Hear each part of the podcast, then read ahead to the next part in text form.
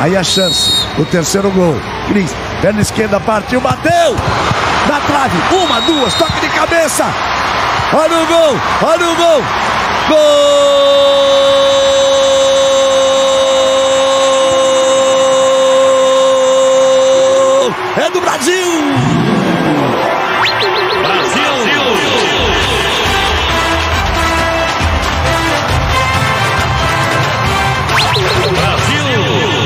Deixa eu imitar o Luiz Roberto aqui. Sabe de quem?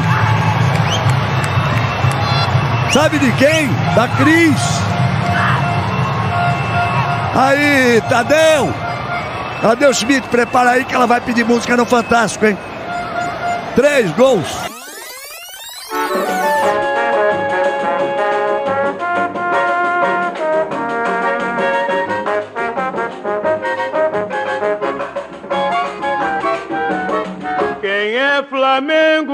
Acompanhe.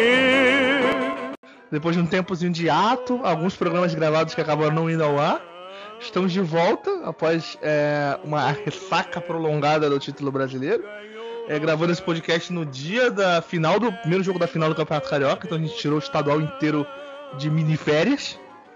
Né? Para vocês que estão ouvindo minha doce voz, eu sou Marcela Maves e estou aqui sempre com ela. Vou apresentar aqui em ordem alfabética, então começando pela nossa querida Daniela Louise. Seja muito bem-vinda, Daniela Louise, mais uma vez com a gente. E aí, consagradas, consagrados, minha turma linda, saudade de vocês, minhas equipes maravilhosas. Minhas não, né? Minha equipe maravilhosa. É, um salve para todo rubro-negro que está ouvindo aí, para todo aquele que também não é rubro-negro. Estamos aqui, né? Mais uma vez, feliz por estarmos iniciando essa segunda temporada e temos muitas novidades por aí, né, Marcela? Te- temos algumas novidades. É, eu vou deixar a maior das novidades por último, porque é não só pela alfabética, mas também para fazer uma. uma é, render o bloco, né? Vamos, vamos fazer o tananana. Então vou primeiro com ela, sempre ela, nossa, querida, nossa musa das consagradas no gramado, a Ma- Mariana Franco Ramos. Bem-vinda mais uma vez. Oi, gente. É um prazer inenarrável estar de volta. Tava com saudades também de vocês e, e de todo mundo, de interagir aí com, com a galera. Agora sim é o momento de apresentá-la. Nós que gravamos um programa, eu vou expor aqui. A gente gravou um programa, acabou não indo ao ar por dezenas de imprevistos, problemas, e aí é, passou do prazo duas vezes. A gente acabou achando melhor não, é, descartar, né? Ah, achando melhor que, que- que ficaria muito é, é, contra calendário, digamos assim. Então é a segunda vez nos bastidores que ela estreia com a gente, mas agora oficialmente indo ao ar. Se você acompanha a gente nas redes sociais, já viu lá a bio dela, já viu a apresentação da nossa mais nova consagrada. Raíssa Galdino, mu- muito bem-vinda à nossa equipe. Olá, gente. É um prazer fazer parte desse time maravilhoso. Estou chegando para somar. Legal que eu tô fazendo aquele discurso bem de jogador, sabe? Resposta bem padrão. Mas, para quem não me conhece, eu sou Raíssa Galdino, sou de Minas Gerais. Estou em projetos né, que falam do futebol feminino, que é o Empório. Estou na PTFCBR. Sou designer gráfico, meio jornalista. Alucinada por futebol. E só para falar mais uma vez, é um prazer estar aqui nesse time maravilhoso. E esse aqui é o episódio número 10, se eu não estou falhando na memória, né? Que nós gravamos o 8 do, do, do Octa. E aí nós tivemos o episódio 9 com a, com a Bruna Marenco, eu não estive presente. Então, dar um grande beijo pra Bruna, que eu não pude estar presente na- no momento da gravação. E agora o nosso, depois desse tempinho sem gravar, nosso episódio 10. E você já deve ver aí, você que está ouvindo a gente aí pelo Spotify já deve ter lido com certeza o título desse programa, mas eu vou pedir encarecidamente para Daniela Luiz dar um resumo do que que a gente vai falar hoje, o tema de hoje. Já vamos começar esse debate aí. Dani, Dani, diz pra gente aí, por favor. O Brasil tá lascado. Acho que poderia ser o nome do nosso podcast hoje. Podia, né? O Brasil tá lascado. o Brasil tá lascado. Vigorosos e vigorentos. Vigorosos e vigorentos. E aí a gente vai falar. Mas, claro, eu comecei aqui com um pouco de humor, mas obviamente o episódio 10, que é, marca a segunda temporada, com estreia, como a gente já falou aqui, é, a gente vai falar um pouco sobre a questão de. A gente já teve um. um Peraí, peraí, peraí, peraí. de- Básico aqui, você deu uma informação básica, então é Season 2, episódio 1? É isso aí, Daniel? Yeah! Ok. E é isso aí. Season 2. Episódio 10. E aí, a gente já falou com o Tarsi do Maria de Minas sobre LGBTfobia no futebol, mas como nunca é demais falar sobre o assunto, a gente vai falar um pouco sobre isso novamente, trazendo outros aspectos da LGBT, LGBTfobia, e claro que eu citei aqui o Gil do Vigor, porque a gente teve também o caso da homofobia dele com o conselheiro do esporte, né? Que a gente vai comentar aqui. E também o caso da Chu, que é jogadora do Palmeiras, né? E aí eu quero que a gente debata sobre isso de forma muito veemente, porque é importante. Eu acho que eu vou chamar a, Não, e- a, a Gabigol do, do rápido, só, só completar. Completo, eu vou vai. chamar a, a Gabigol do futebol feminino dessa equipe, que é a Raíssa, para começar os trabalhos. Mas fala aí, Marcela. Eu ia dizer que, que aí nós já temos nossa artilheira, que é a Romari, né? E a Raíssa já falou desde o começo que ela quer contribuir no meio campo, então você tá botando a posição errada. Talvez a rascaeta do, do futebol feminino.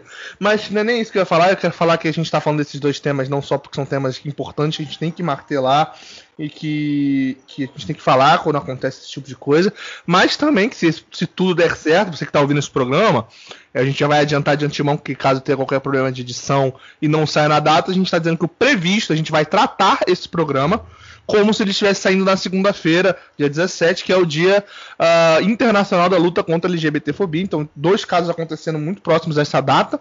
Então, cara, a gente vai falar ao longo do programa que que ah, é segunda-feira, o dia tal, mas pode ser que esse programa não saia na segunda por algum problema, algum imprevisto, então já adiantando que a gente está tratando essa gravação como se ela estivesse no ar no dia da luta contra a, a LGBTfobia. Então a gente vai passar agora para para Raicinha falar pra gente. Vai lá, Raiz. Dá o papo. É, só para explicar aí para quem não está sabendo do caso, né? A Chu, atacante do Palmeiras e da seleção brasileira, no domingo passado, né? Que foi no dia 9, se eu não me engano, é, ela no Facebook comentou um post que o post era uma foto do irmão Lázaro, né? E no lado a foto do Paulo Gustavo, enfim, o texto que eu não consigo ler da postagem, mas provavelmente falando sobre né, a perda dos dois por causa do Covid e tal. E a Chu comenta, é, abre aspas, beleza, morreram pelo mesmo vírus. A diferença é que um, Lázaro foi para o céu e o Paulo Gustavo para o inferno. E aí, assim, é, quando eu fiquei sabendo dessa, dessa notícia, né, recebi o print, eu achei que era mentira, achei que era alguém fazendo um- uma montagem de péssimo gosto. Até porque a Chu, ela, para quem é da bolha do futebol feminino, né, sabe que a Chu não é tão adorada, tão amada assim, porque ela não tem um bom papel tão importante dentro da seleção e é convocada aí sempre. Enfim, a galera não gosta muito dela, de verdade, eu também não sou muito fã do futebol dela. E aí eu fui procurar. Fui procurar saber, vi o comentário dela. Uma hora depois ela muda a, a foto de perfil tentando fugir né, da, da responsabilidade. E aí ela viu que não ia conseguir fugir da responsabilidade e grava um vídeo. É, eu acho que a Marcela não estava sabendo do, do caso, da situação. Marcela, até aqui, o que, que você acha da queridíssima? Cara, eu tô, eu tô. Eu realmente, quando vocês falaram de falar do assunto, eu tentei não buscar pra saber o que, que era pra gravar na hora. Tipo, real- eu juro pra quem tá ouvindo a gente que eu, eu, eu não sabia da história, eu fiquei sabendo pela Raíssa nesse momento, cara. E, eu até mutei o microfone aqui, cara. Quando você fez o aspas, eu fiz um.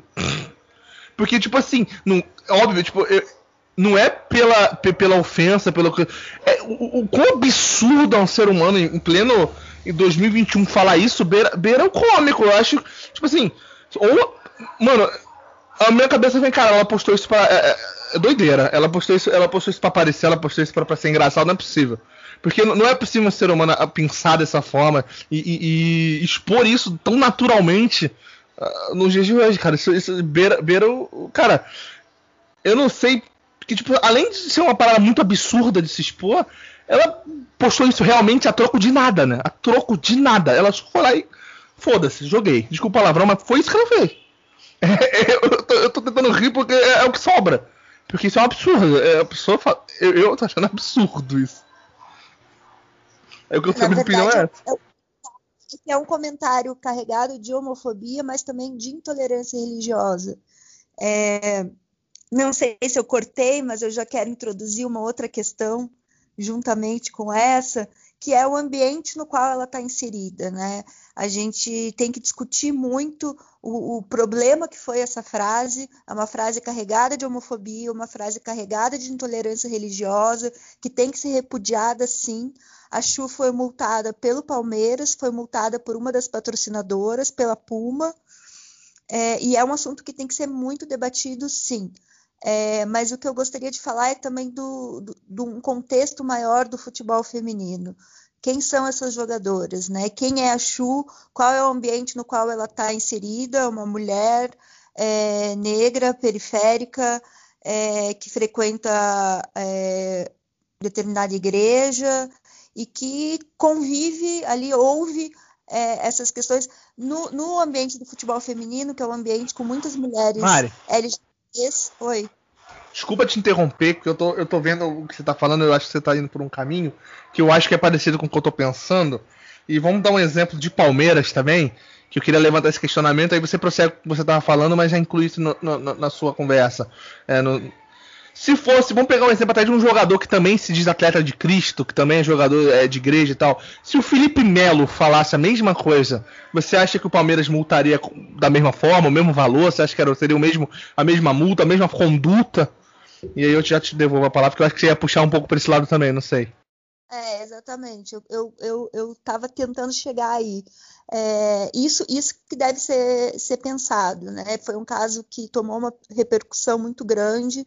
As pessoas estão falando que a Chu deve sair do Palmeiras, não deve mais ser convocada na seleção brasileira.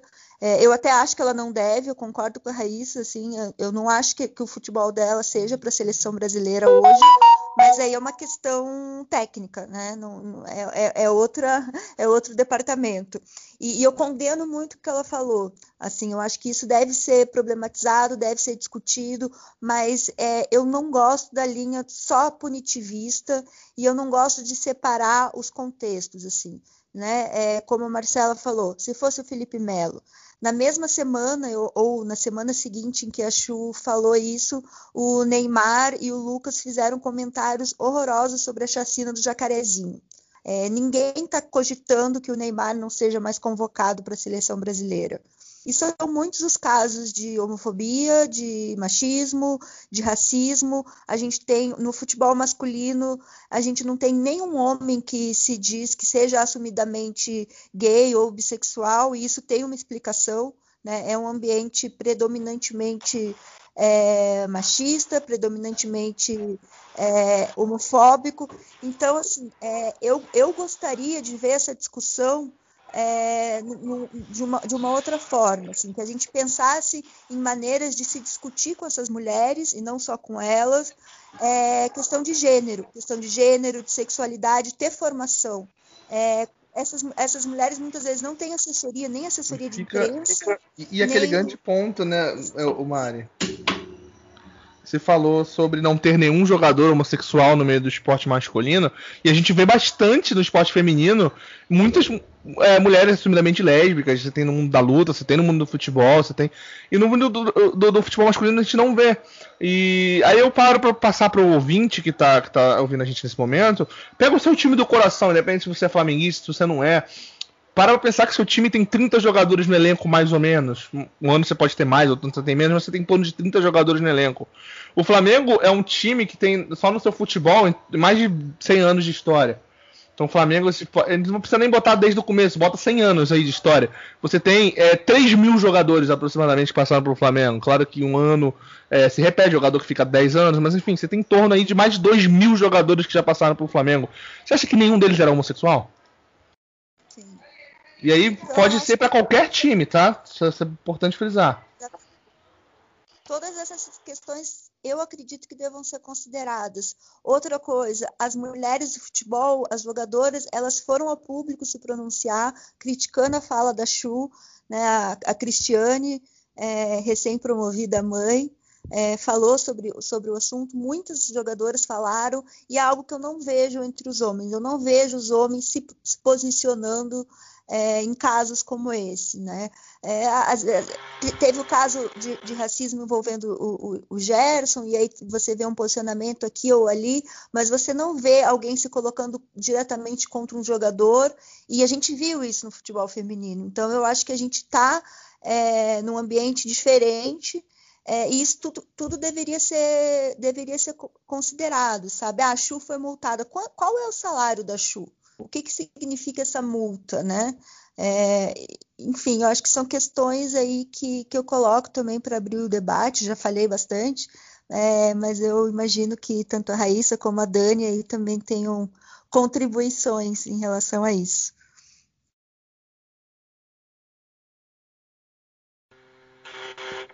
Eu só queria completar que foi um dia ainda que era de clássico, né, contra o Corinthians, e enfim, o Corinthians, para quem não acompanha o futebol feminino, é um time, é o time mais forte, né? Há uns dois, três anos no Brasil, então é o time que todo mundo quer vencer, quer ganhar. E aí é clássico, Palmeiras e Corinthians. Então, assim, todo mundo pensou que ela nem ia jogar o clássico e ela foi titular. É, e aí as jogadoras aí do Corinthians, além de falarem né, sobre o caso nas redes sociais, é, antes do jogo ainda colocaram uma música que agora eu não lembro qual era, mas assim, fizeram um gesto, coração, enfim, um protesto com essa, com essa situação ah. toda. Estou tentando lembrar a música. Nossa, Foi toda forma de amor do Lulu Santos. Isso. E assim, apesar dessa punição que ela teve, né, de salário, obviamente perdeu a vaga aí na seleção, muita gente achou um absurdo, né? E quando eu falo da galera, falando da galera que acompanha o futebol feminino, porque tem essa diferença, né? No futebol masculino, até o público quase, em geral, aí não é tão engajado, mas no futebol feminino não. O pessoal foi atrás do Palmeiras, já, já procurou saber, né? E aí, Palmeiras, qual vai ser a sua, sua, sua fala, sua nota pra gente? E, assim, tem, tem muita gente que acha ainda que ela saiu como impune, sabe?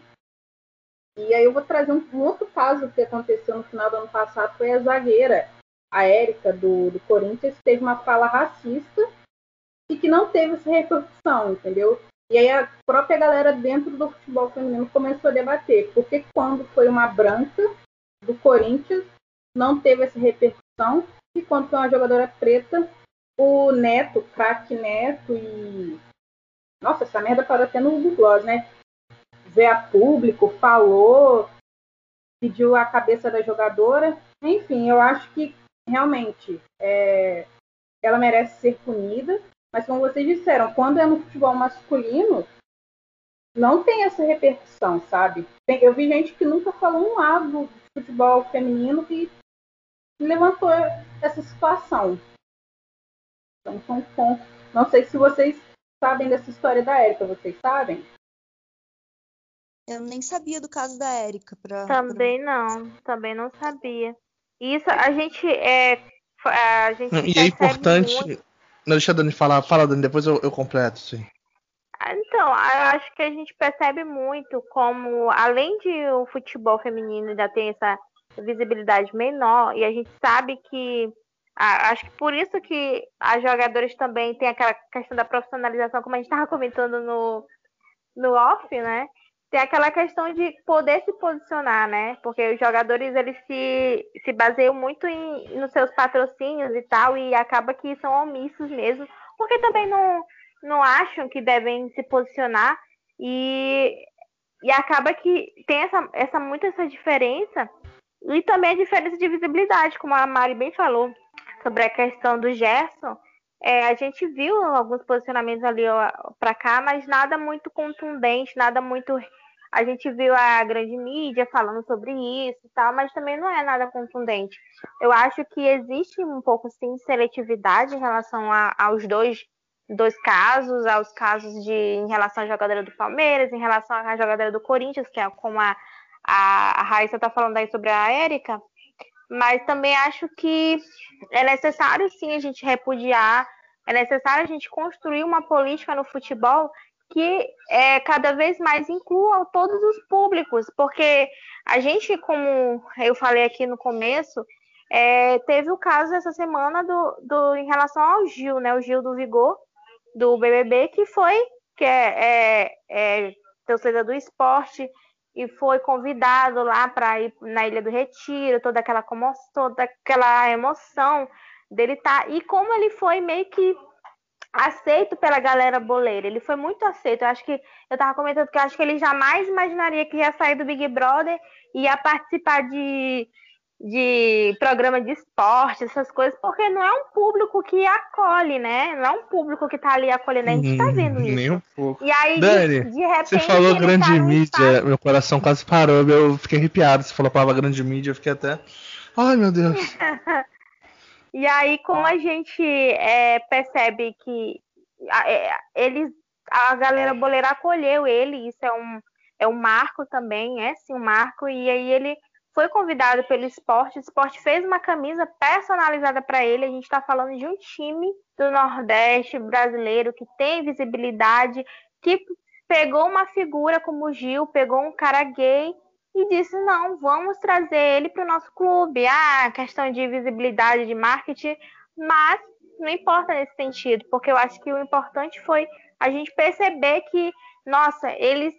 Quanto a gente ia ver um, um, um time de futebol pegar uma figura como é, é o Gil, uma pessoa tão representativa como ele, e, e fa fazer assim essa, essa visibilidade toda. E de repente vem um conselheiro e com as falas homofóbicas que a gente espera, né? Que a gente já sabe que tem tanto. E a gente vê o quanto a gente ainda está andando a passos lentos. É muito bom ver como o Gil foi aceito, mas é muito ruim perceber que o, os passos ainda são pequenos. A gente ainda tem que construir uma política de que esses jogadores, de que esses torcedores possam ser aceitos. Jogadores, porque a gente sabe que quase não conhecemos nenhum jogador assumidamente gay, um homem, né? E aí a gente viu a declaração do capitão do esporte falando que o Gil é aceito sim, que temos que torcer por todos, aliás, que todos são aceitos. E a gente precisa quebrar cada vez mais isso e, e ver uma jogadora de um, de um esporte como o futebol feminino que ainda tem tanta, é, como é que posso dizer, que ainda tem tanta resistência por parte também dos boleiros, como eles não querem saber do futebol feminino, é muito ruim perceber que isso ainda está presente numa sociedade como a nossa. É muito triste também e revoltante. Acho que a gente precisa cada vez mais falar sobre isso e quebrar esse padrão uma vez por toda, cara. O, o Gil não ia para o estádio por meio de violência. A gente sabe que os, as pessoas LGBTs não convivem nesse, nesse, nesse como a gente estava falando, no, até foi no outro episódio que a gente falou sobre não ir para o estádio com medo de, de sofrer violência de fato, né?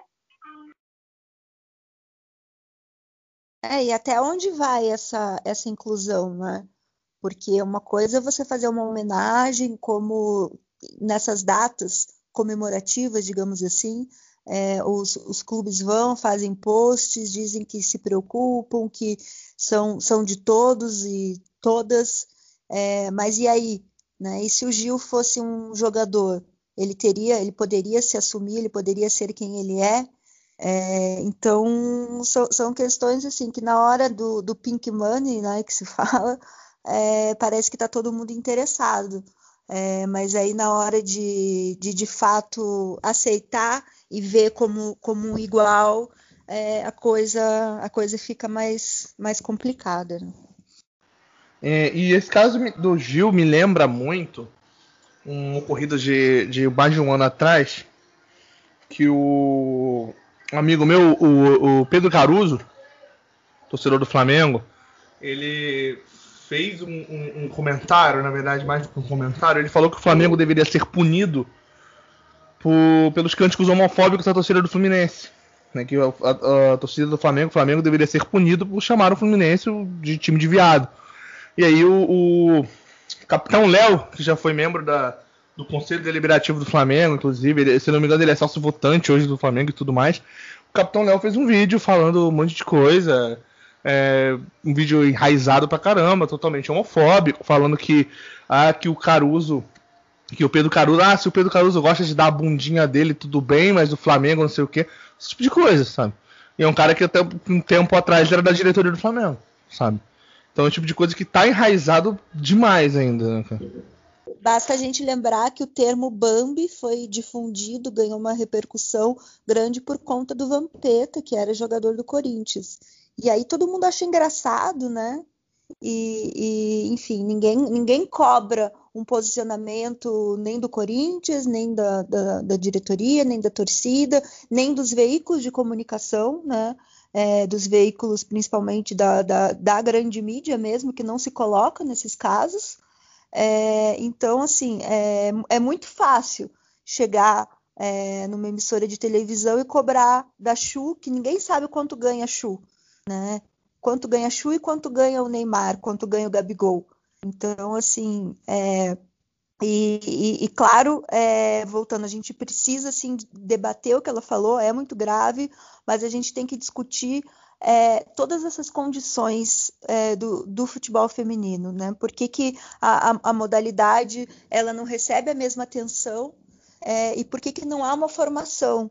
Né? Deveria é, a partir de um caso desse, deveriam se preocupar, deveriam cobrar o Palmeiras, para além da punição da Chu, que não vai custar nada para o clube, cobrar de ter uma formação sobre gênero e sobre sexualidade, não só dentro do Palmeiras, mas como para todos os clubes, e envolvendo tanto futebol feminino como futebol masculino, que nenhum nem outro estão em vantagem em relação a isso. Né? Todos nós precisamos debater racismo, debater é, a questão da LGBTfobia e, e, sexualidade e machismo e por aí vai.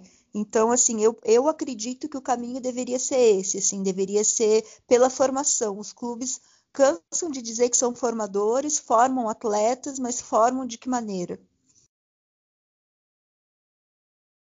É, hoje, hoje, o dia que está sendo esse programa, segunda-feira, é o Dia Internacional da Luta contra a LGBTfobia.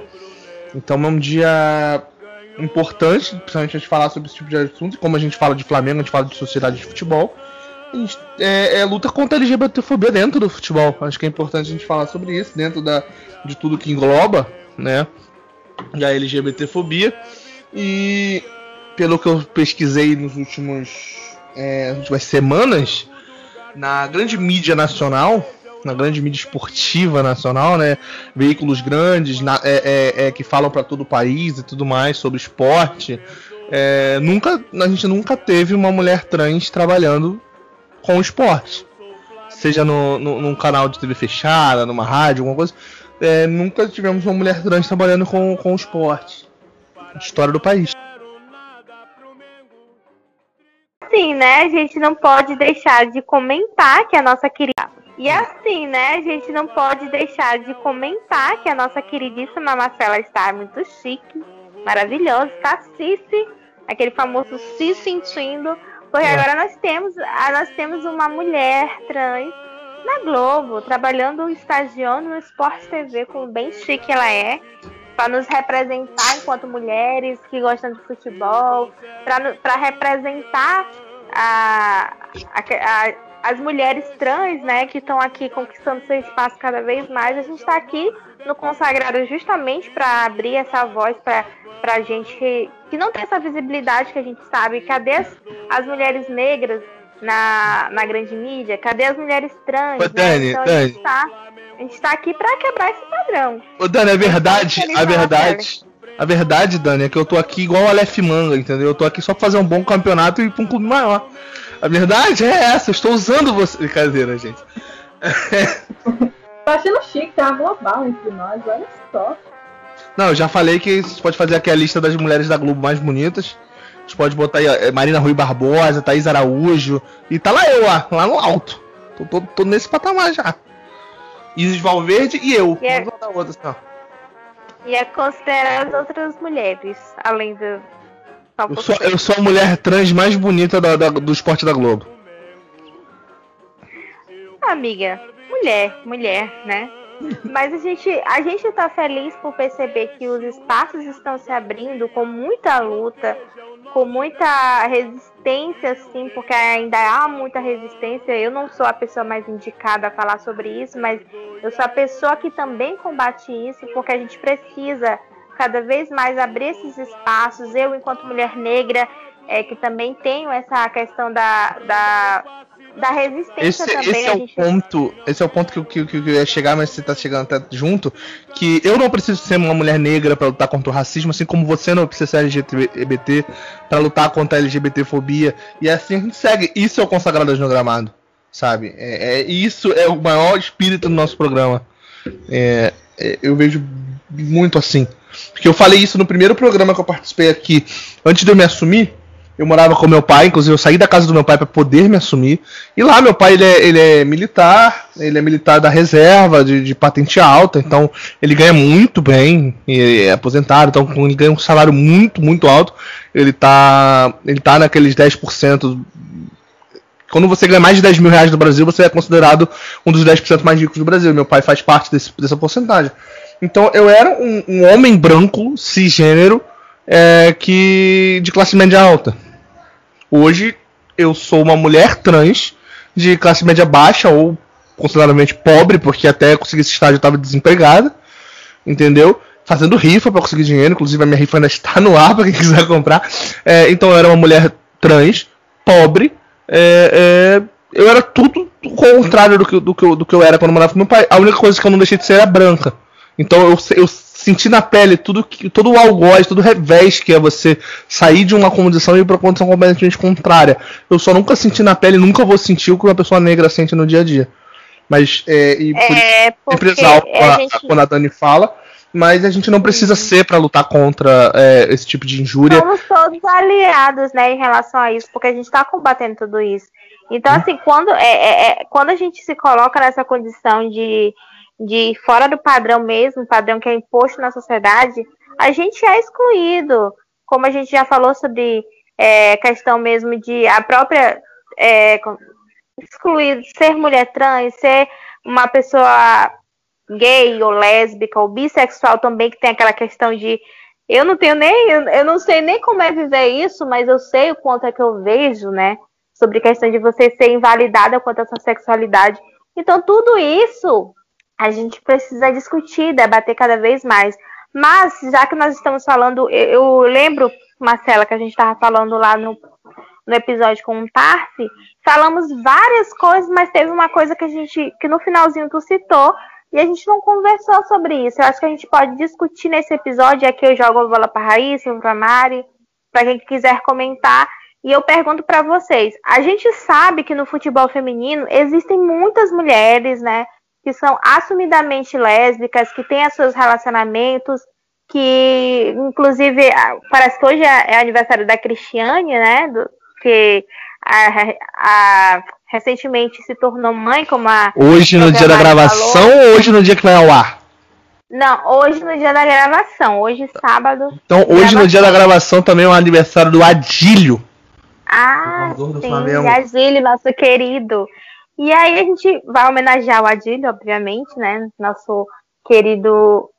É, que, que Flamengo youtube.com né, youtube.com barra Flamengo Cast live amanhã no dia do lançamento desse podcast, na terça-feira, dia 18. Live com alguns campeões mundiais do Flamengo de 81, hein? Fica a dica aí pra muito, vocês. Tá vendo? Estamos muito importantes lá no Flamengo Cast. E aí, eu, o que eu queria jogar para vocês aqui é quando que no futebol masculino nós teremos jogadores que poderão ou que se assumirão é, dentro da comunidade LGBT? O que, que vocês acham que falta para isso? Como é que a gente sabe que aconteceu, por exemplo, o estigma, o estigma que o Richarlison é, carregou a vida toda, mesmo eu nunca vi ele se assumir gay ou qualquer coisa do tipo, mas a gente sabe que ele sofreu esse estigma a vida toda e foi perseguido. Mas quando é que os jogadores masculinos vão se assumir? Quando eles vão poder fazer isso? O que, é que vocês acham? Falta segurança e falta acolhimento, né?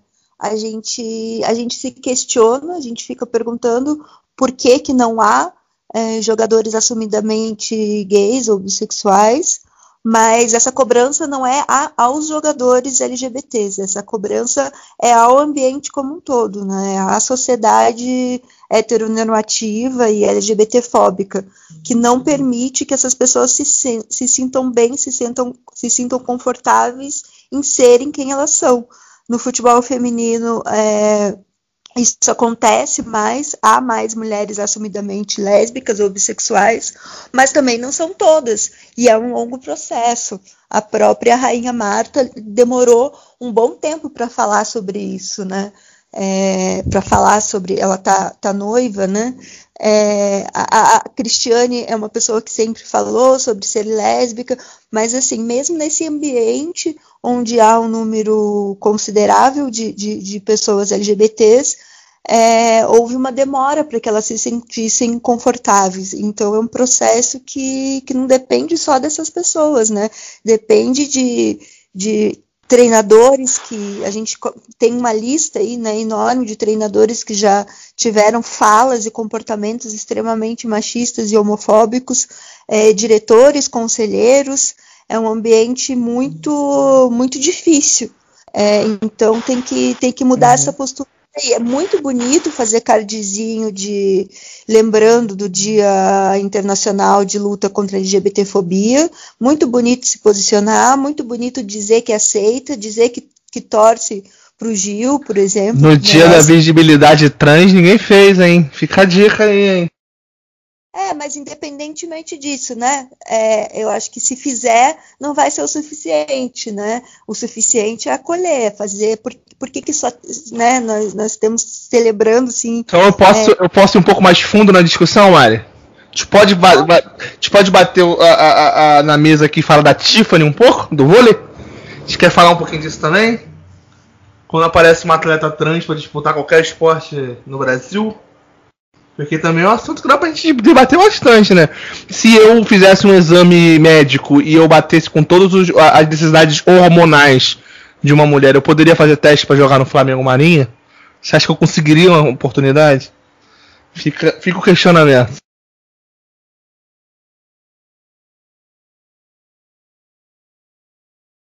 Né? Essa questão mesmo de você ser invalidado da sua transexualidade, do seu gênero, né?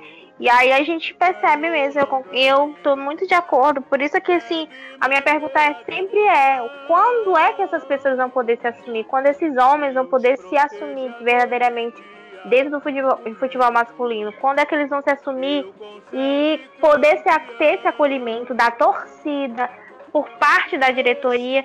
Porque é horrível pensar o que aconteceu com o Richardson na carreira dele toda, sabe? É muito triste perceber um negócio desse. Eu tava lembrando aqui de um caso que lá na Inglaterra, acho que o único ou o primeiro é, jogador de futebol que se assumiu gay foi. Esqueci o nome dele, mas foi lá na década de 90. E assim, ele tava no auge da sua carreira, com 29 anos, 28, 29 anos, e ele acabou se suicidando, porque foi tanta perseguição que né, a carreira dele foi decaindo por causa disso. E assim, eu tô falando década de 90, hoje a gente tá em 2021. Eu acho que, infelizmente, é, um jogador, tanto na Inglaterra, no Brasil, eu assumi a perseguição, infelizmente, vai ser no mesmo nível do que o jogador lá em 90 sofreu, sabe? Falta de segurança mesmo. Até no futebol feminino, eu tava vendo esses dias que tem a, a Andressa Alves, que se assumiu também assim, tem pouco tempo. Sempre falou esse, esse burburinho, mas assim, dela se assumir mesmo tem pouco tempo. Hoje ela joga lá na Roma. E ela fala, olha, eu não tinha tanta coragem, até por questão de patrocínio e, assim, tem aí a, a Cris, a Marta finalmente, né? Linda, linda com a Tony, quero acompanhar esse casamento perto. Então, assim, Marta, vamos com calma, não apresse esse casório. E, assim, até dentro da modalidade de futebol feminino que é mais comum, tem, tem essa pressão, sabe? André Salves, desde sempre, é, teve grandes patrocínios. Até hoje ela é a garota aí da Nike. Então, assim, você vê como é que é a situação vai ser difícil mudar, não consigo ver que tão cedo isso acontecendo. É, sendo um pouquinho de futebol, a gente tem a Tiffany no vôlei também, né? o exemplo, o exemplo do Richarlison é perfeito, porque é um jogador que até hoje a gente não tem nenhum indício de que ele de fato seja homossexual, a gente só tem realmente o jeito dele de dar entrevista, de falar, de ser de, de, de é, frames ali de, de, treino, treino com os amigos, sabe? É uma ou outra entrevista, é, e ele tem um jeito afeminado que, que não, não, necessariamente indica que ele seja homossexual. Inclusive, eu, eu tenho uma história muito engraçada para fazer um contraponto, que quando eu estudava no, no final do ensino fundamental, né, antes do ensino médio, tinha um, um, garoto que estudou comigo no oitavo e no nono ano que ele tinha esse mesmo jeito. E ele sofria muito bullying, inclusive ele foi. O bullying que ele sofria foi responsável por demorar ainda mais para me assumir. E, e, cara, hoje em dia ele, ele, ele, é, ele não é homossexual, sabe? Ele não é. Isso é puramente normal, sabe? É só o jeito dele, entendeu? Mas se ele fosse, você acha que ele se assumiria? Veja a rejeição que ele já sofria na época só pela suspeita, só pelo jeito. Entendeu? E, e, cara, ele é o tipo de jogador que foi campeão pelo São Paulo, se eu não me engano, ele estava presente nas três conquistas brasileiras. Se eu não me engano, não foi só na, na, na em uma ou duas, acho que ele estava nas três. Eu vou até pesquisar para dar a informação correta. Mas o Richardson é um cara que poderia muito bem ser o ídolo do time, ser, ser é, um exemplo, sabe, um símbolo daquele São Paulo campeão brasileiro na, na década passada. Ele poderia ser é, é, um, uma figura emblemática, ele poderia ser valorizado, ele poderia ter, ser um grande ídolo sim da equipe, porque ele era um jogador importante daquele time. E ele era rechaçado na época, os, os torcedores pediam para tirar o Richarlison, ele era motivo de zoação. Então é, é, é, muito complicado. O Richarlison ele é campeão brasileiro nos três anos pelo São Paulo, campeão mundial pelo São Paulo, campeão da Libertadores pelo Atlético Mineiro. Sabe? Ele não é um jogador qualquer. Só que infelizmente ele vai ser sempre marcado na história do futebol pra, como o, o jogador viado, e nem, nem homossexual ele era. E isso é, é, patético. Principalmente por ele ser lembrado dessa forma como piada, sendo que ele. Que ele era um grande jogador. E olha ele foi... o currículo desse cara, né? Não, não só o currículo, ele foi, ele foi seleção do Campeonato Sim. Brasileiro de 2007. Ele tá na seleção do campeonato. Você não tá entendendo. Muito menos jogadores, jogadores já foram ovacionados, né? Chegou a seleção brasileira. É, é esse nível. Não, não cabe, lógico, tirar ninguém do armário, né? Ninguém sabe orientar. A gente não tá aqui pra tirar ele do armário, nem falar isso aí, se assuma, e seja, seja o símbolo LGBT. Não, porque ele pode não ser homossexual. E, e mesmo que ele seja, ele não, não queira, seja reservado, não queira se assumir, a gente não tá aqui para tentar desvendar e nem conversar sobre a sexualidade de ninguém. É só que é patético como um jogador tão grandioso vai ser sempre lembrado por uma coisa que nem deveria ser motivo de chacota. E acaba sendo. E, e, e, a nossa luta aqui não é para fazer o Richard se assumir, não se assumir, falar se ele é ou não é, o que, que ele é. É fazer com que os outros jogadores é, que venham a, a, no futuro, é, se de fato forem homossexuais, que eles possam dizer que são homossexuais e isso não vai interferir se ele vai ser ou não seleção do campeonato, se ele vai ser ou não seleção brasileira, e tanto faz, sabe? Porque ele não vai ser um jogador melhor ou pior por isso. O Richarlison não vai perder um título, ele já se aposentou. Ele não vai deixar de ser campeão brasileiro se ele chegar amanhã e falar que é gay, ou se ele não for gay. Ele ainda é tricampeão brasileiro. Ele ainda é campeão da Libertadores, ele é campeão da, do Mundial.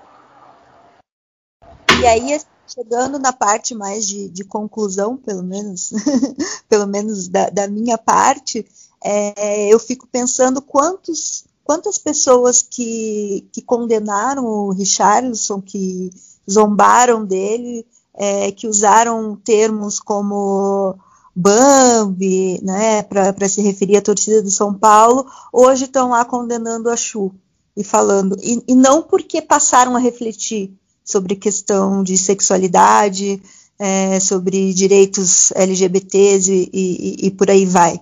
Né? Então, assim, é, eu, o que eu acredito que de, deva ser feito é educação, assim, discutir sobre gênero e sobre sexualidade no esporte, discutir isso desde a base, fazer formação para os jogadores e para as jogadoras, e aí sim a gente vai construir espaços mais acolhedores para a população LGBT. É, punição, ok, faz a punição lá, mas tem que, tem que ir muito além disso. Assim. Talvez a Chu não tenha mais oportunidade na seleção brasileira. Né? Mas assim, é, não pode parar por aí. Né? Não pode parar como, ah, vamos, eu odeio esse termo cancelar, mas assim, é, só a punição em relação a, a um caso, ou dois, ou dez. A gente tem que, É. tem que caminhar além disso. E, Mari, e outra, outra coisa também, vou passar a palavra pra Raíssa Padani também, mas é, aquele, é aquela coisa que a gente fala desde o primeiro episódio, mas é importante sempre frisar. Se você é homofóbico num estádio, se você chama determinado jogador quando tá de, de viado, se você chama a torcida adversária de viado, é, é, se você é homofóbico dentro do estádio, você também é fora. Ah, É, é só por, você também é, não é porque você não deixa de falar essas coisas que você deixa de ser. Entendeu? Isso, isso é muito importante frisar. E e eu esqueci o que eu ia falar agora. Mas é importante a gente lembrar isso. Se você tem atitudes homofóbicas dentro do estádio, isso não faz com que você seja uma pessoa melhor ou pior fora. É muito fácil. Eu lembrei o que eu ia falar. É muito fácil você é, é, ter atitudes de luta contra a homofobia. A gente não pode ser homofóbico. A gente. É, é, que absurdo o que aconteceu com o Gil. Ai, que absurdo que, que ela falou. Mas aí quando é no seu time, ah não, não. Não sou homofóbico, mas no meu time eu não quero viado. É muito fácil. É muito fácil ser assim. E muita gente é assim. Critica a atitude da diretoria do esporte, critica a atitude de não sei quem, mas quando chega na hora de contratar um, um- jogador ho- homossexual, você aceitaria no seu time? Sabe? É, é- é- fica o refle- a reflexão porque muita gente é assim. Ah, Não, mas no meu time não. Aí, aí associar a imagem de, de- desse, desse viado pro meu time eu não quero. Sabe? É, é- é- fica o questionamento, fica a reflexão pra quem tá ouvindo a gente, cara. Entendeu? Porque é muito fácil é, assumir uma bandeira, lutar contra uma coisa, mas quando é no seu time você ser o hipócrita. Porque muita gente é assim.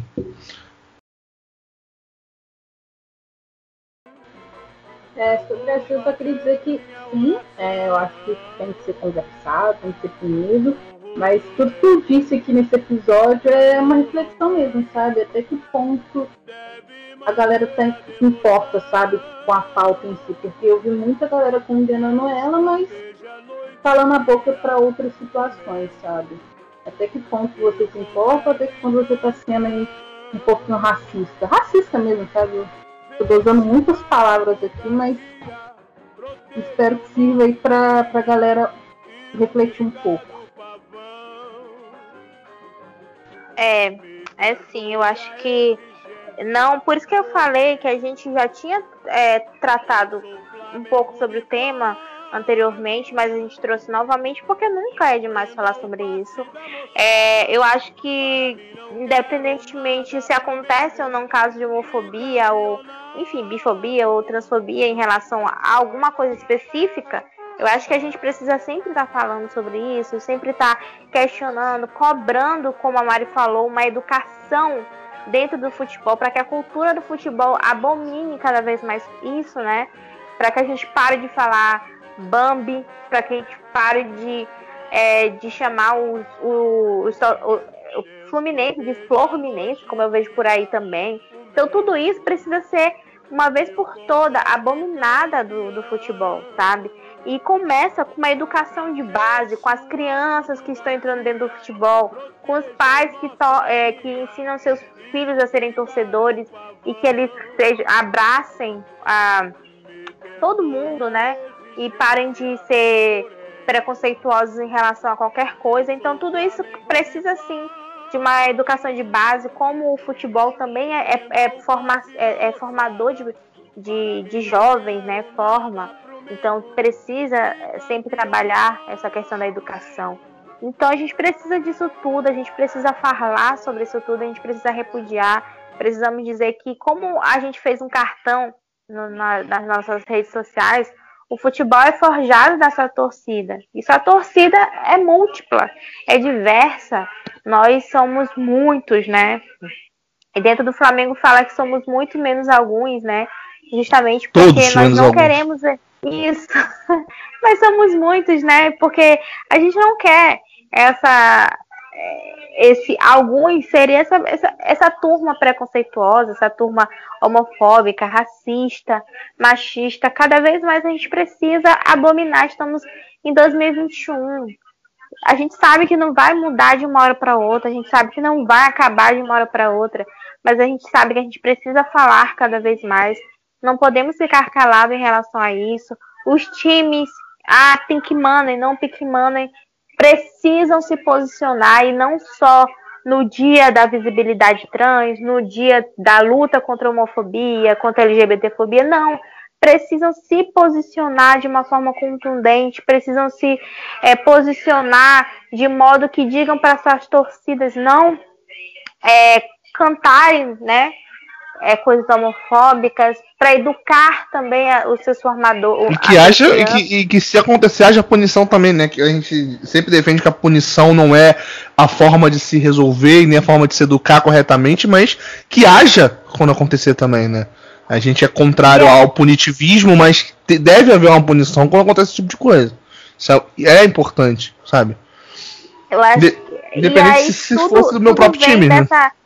Sim, eu acho que. Mas tudo vem anterior à punição, né? Não, claro, claro. Que é, muito, é muito importante a gente estar tá sempre batendo na tecla que a gente precisa educar.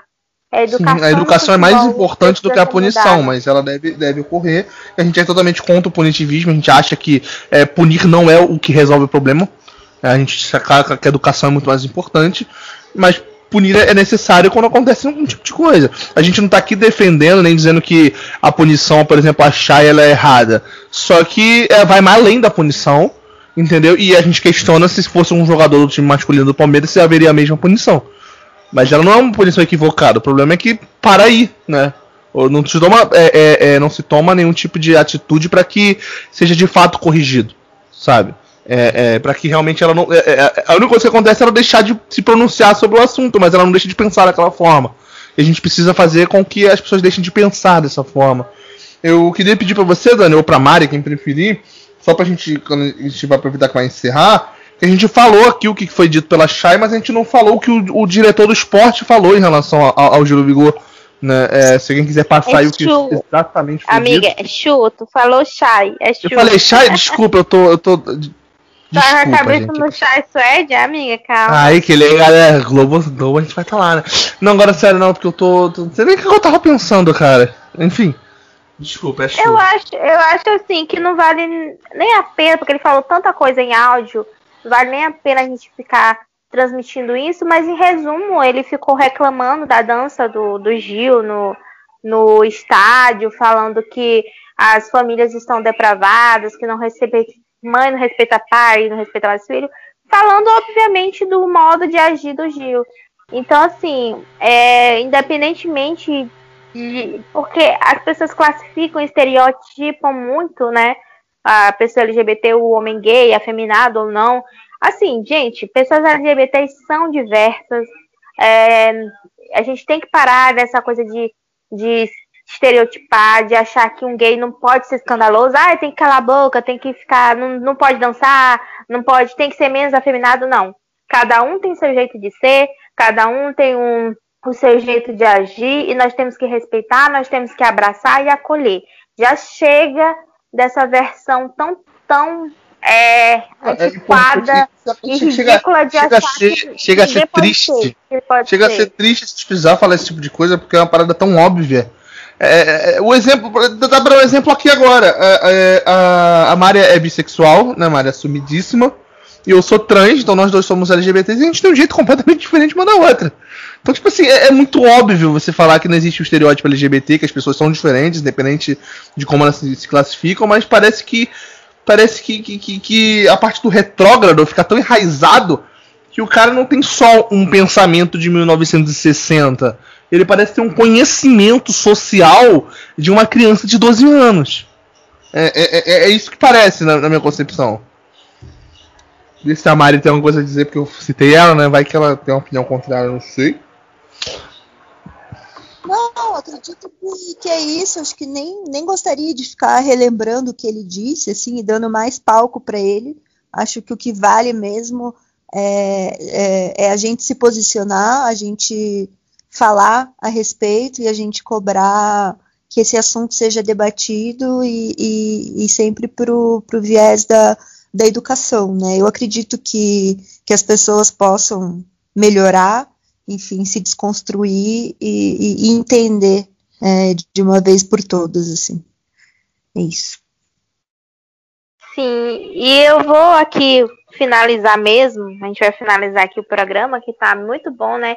Mas eu quero finalizar novamente dando muito bem-vindo para Rai. Eu acho que ela é uma. É, ela é nosso Gabigol. Ela está compondo aqui o nosso ataque de forma brilhante. Eu, eu gosto muito da Raíssa, ela é uma pessoa que eu sempre admirei pelas redes. A gente tem se aproximado mais esses últimos tempos e a gente agora vai fazer um projeto, está participando desse projeto junto. Vocês vão adorar essa mulher maravilhosa, viu? E é isso, gente. Bem-vinda de novo e até o próximo episódio. Beijo, gente. Gente, eu fico até sem graça, viu? Mas foi muito bom bater esse papo com vocês. Aprendi muita coisa e com certeza vou aprender muito mais. E vamos juntas, né? Mário Franco Ramos. Eu já, já finalizei, né? Eu acredito que, que é isso mesmo, que é importante. De novo, é, bem-vinda, a gente já, já, já deu as boas-vindas para isso em, em, vários momentos, né? Mas fica registrado mais uma vez e que a gente sempre possa debater o futebol para além das quatro linhas, né? Porque ele está inserido na sociedade e cada vez mais, não? É, é algo, algo sem volta aí. E eu gostaria de finalizar esse programa relembrando mais uma vez de que, mesmo que não saia na segunda-feira esse programa, que é o nosso intuito, espero estar ouvindo ele na segunda-feira, que é o dia é, internacional do combate à, LGBTfobia e que o combate à LGBTfobia seja todos os dias. Seja a Mari no trabalho dela, é, seja eu agora, finalmente, dentro da Globo, né, lutando, matando um leão por dia para representar todas as mulheres trans que um dia sonham em chegar a qualquer lugar, porque eu estou realizando um sonho que eu achava impossível quando me assumi trans. É, é uma mulher trans figurar um grande veículo de, de, de jornalismo esportivo. Eu já ouvi milhares de pessoas dizendo para mim, eu já pensei, inclusive, em, em migrar para o jornalismo de política, porque é como as pessoas enxergam, é, é você é jogado para isso, entendeu? E eu sou a primeira mulher trans a figurar um, um veículo de grande mídia nacional, é, de rede nacional, é para falar de esporte, entendeu? E, e, eu já tenho um podcast, já tenho os meus podcasts, os meus projetos. Eu nunca vou deixar de falar que o fulano jogou mal, que o time de pessoas jogou mal. E eu vou bater no peito e dizer que eu sou uma mulher trans, eu sou LGBT e essa luta vai ser todos os dias. Eu, e se você está ouvindo esse programa e você também é LGBT, você também tem um sonho, é, luta por ele, não desiste. Você é capaz. A luta é todo dia, a luta é toda hora, e esse programa é só mais um que a gente vai fazer e vai bater nessa tecla e não vai deixar de lutar. E que isso se, estenda também a todas as suas lutas e todos os seus desafios. Seja também a, a Dani como uma mulher negra que sempre defendeu isso aqui, sempre vai defender em qualquer lugar que ela esteja. E você que está ouvindo a gente não pode nunca, jamais abaixar sua cabeça para ninguém. Pra ninguém que acha que é melhor que você só porque ela nasceu com algum tipo de privilégio tira é, dessa desigualdade a sua força. E a gente encerra esse programa agora.